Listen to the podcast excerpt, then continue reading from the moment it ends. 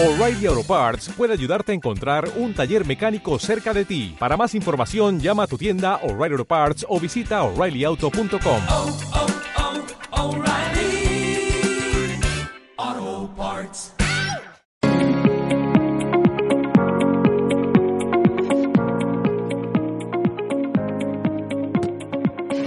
18 minutos, 18 minutos que pasan de la una de la tarde en Canarias. Y tenemos una cita obligada en Ingenio, porque se va a celebrar, se está celebrando desde hoy viernes hasta el próximo domingo la Feria del Sureste. Un gran encuentro, un escaparate que nos muestra lo mejor del sector primario y la artesanía. Este evento, esperado por muchísimas personas, llega este año a la decimotercera edición, con la participación de 150 participantes, como digo, de Ingenio, Agüimes y Santa Lucía de Tirajana. Vamos a repasar lo que podemos disfrutar durante todo este fin de semana en la Feria del Sureste con Christopher Rodríguez, concejal de Juventud, Medios de Comunicación, Participación Ciudadana y Nuevas Tecnologías de Ingenio. Muy buenas tardes, concejal. Saludos, muy buenas tardes. Trece años ya celebrando la Feria del Sureste, un evento totalmente consolidado. Un evento totalmente consolidado y además que cada, cada año que pasa, cada edición, mejora la calidad, mejora la organización, mejora en el número de visitantes. En definitiva, nos encontramos ante un evento ahora mismo que es de, yo diría que de los más importantes de la isla de Gran Canaria y sobre todo un evento que es esperado eh, y ansiado tanto por agricultores, ganaderos y, y, artesanos de la Mancomunidad del Sureste, porque hay que dar un dato, y es que durante el desarrollo de un fin de semana de feria, la, la, tanto agricultores, ganaderos y, y, artesanos, pues generalmente suelen rondar sus ingresos durante este fin de semana entre un 50 y un 60%, que estamos hablando de los ingresos de todo el año, es decir, casi que las durante navidades, este de... casi, casi las navidades sí. para el comercio sería esta feria para... para Práctica, Sí. Prácticamente sí. eh, durante este fin de semana la media está en que los agricultores, artesanos y ganaderos hacen entre un 50 y un 60% de los ingresos anuales, con lo cual imagínese usted la importancia que tiene esto solo para ellos, sino también para la mancomunidad del sureste que nos ayuda a mover la economía de la mancomunidad y un poco la ayuda también a intentar reactivar económicamente la zona. Eh, Christopher, que también una de las novedades de este año, los participantes pudieron asistir a una jornada formativa de técnicas de venta. ¿Qué tal la acogida? ¿Están contentos los participantes con esta iniciativa? Así es, como le decía, es un, uno de los aspectos que este año se ha tenido en cuenta también en, en aras de ir mejorando cada año el desarrollo de la, de la feria y así es, eh, se hizo una jornada de coaching, una jornada de mejora de ventas para, para los productores y bueno, en definitiva la acogida fue muy importante y, y sobre todo nos quedamos con, con esa motivación excepcional que con la que salían después de las jornadas y, y bueno, esperemos que sirva para, para que les ayude en unos momentos importantes para ellos, en un momento importante para, para la comunidad y sobre todo, como le decía, que ayude a, a mover esa economía que es muy importante para todos nosotros. Y concejal, que además eh, de esa exposición y de la venta de estos productos, eh, también va a haber talleres, talleres para acerca- acercar a los más pequeños al trabajo de los artesanos. Así es, uno de los aspectos fundamentales es eh, dar a conocer la importancia que tiene el, el consumir productos locales, el, el generar esa relación directa entre consumidor y productor. Eh, todos sabemos que, que, bueno nos encontramos con esa problemática siempre de, los intermediarios que al, fin, al final suele terminar perjudicando al, al sector primario y bueno en este en aras de ir avanzando en el, en el, en el autoconsumo y en el, el fomentar que, que, se, que se consuman productos locales, pues la- las chicas y los chicos, los jóvenes son una parte fundamental e indiscutible y, y la formación y la, la creencia en esa idea pues uno de los aspectos también que se está empezando a tener en cuenta dentro del desarrollo de esta feria. Como le decía, hay muchísimos avances con respecto al año anterior. Eh, este año hay una, una apuesta muy importante también, no solo por eso, sino también por la, por la actividad de la restauración a partir de la tarde-noche y para eso también hemos contemplado una serie de, de eventos musicales importantísimos. Eh, esta noche, por ejemplo, sin ir más lejos, contaremos con la actuación de los coquillos durante la feria, con, con la importancia que ello conlleva, de tal manera que, que nos sirva también para atraer eh, a, a ciudadanía que, que pueda también pues participar dentro de lo que es la, la parte de restauración que tendremos eh, a partir de esa tarde noche. O sea que desde por la mañana hasta buena hora de la madrugada tenemos actuaciones musicales, eh, tenemos en la feria más las actuaciones musicales, como dice, un poco para apoyar toda esa actividad de restauración en la, en la feria. Y bueno, como se espera mucha gente, más de 10.000 plazas para aparcar han preparado.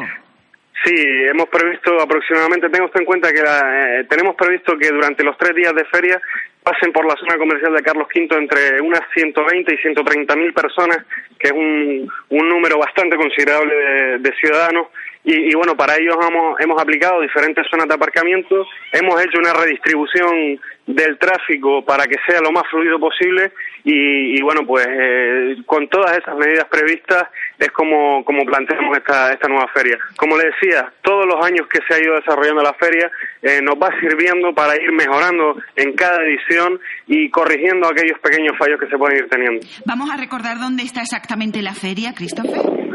Bueno, pues la feria eh, la tienen todas la- la- las personas que nos estén escuchando, la tienen en la zona comercial de Carlos V,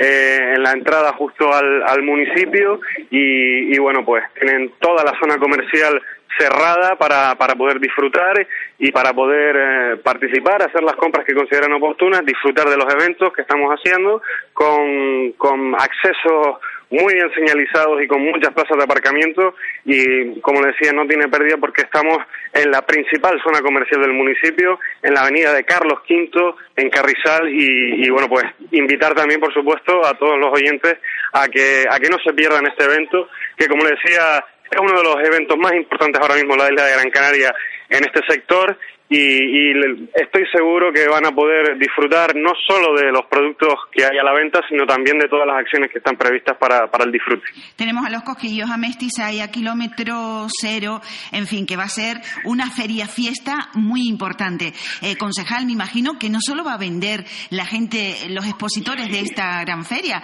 sino que toda la zona, de alguna manera, se va a beneficiar, todos los comercios de la zona, ¿verdad?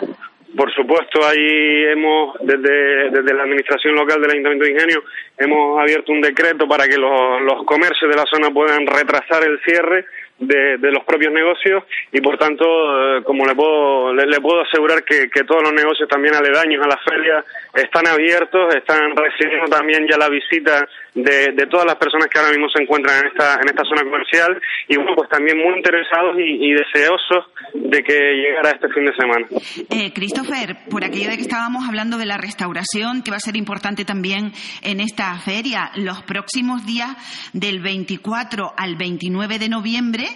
también son días deliciosos para Ingenio. Se celebran las segunda jornadas gastronómicas Sabor a Ingenio. Así es, uno de los, de los aspectos importantes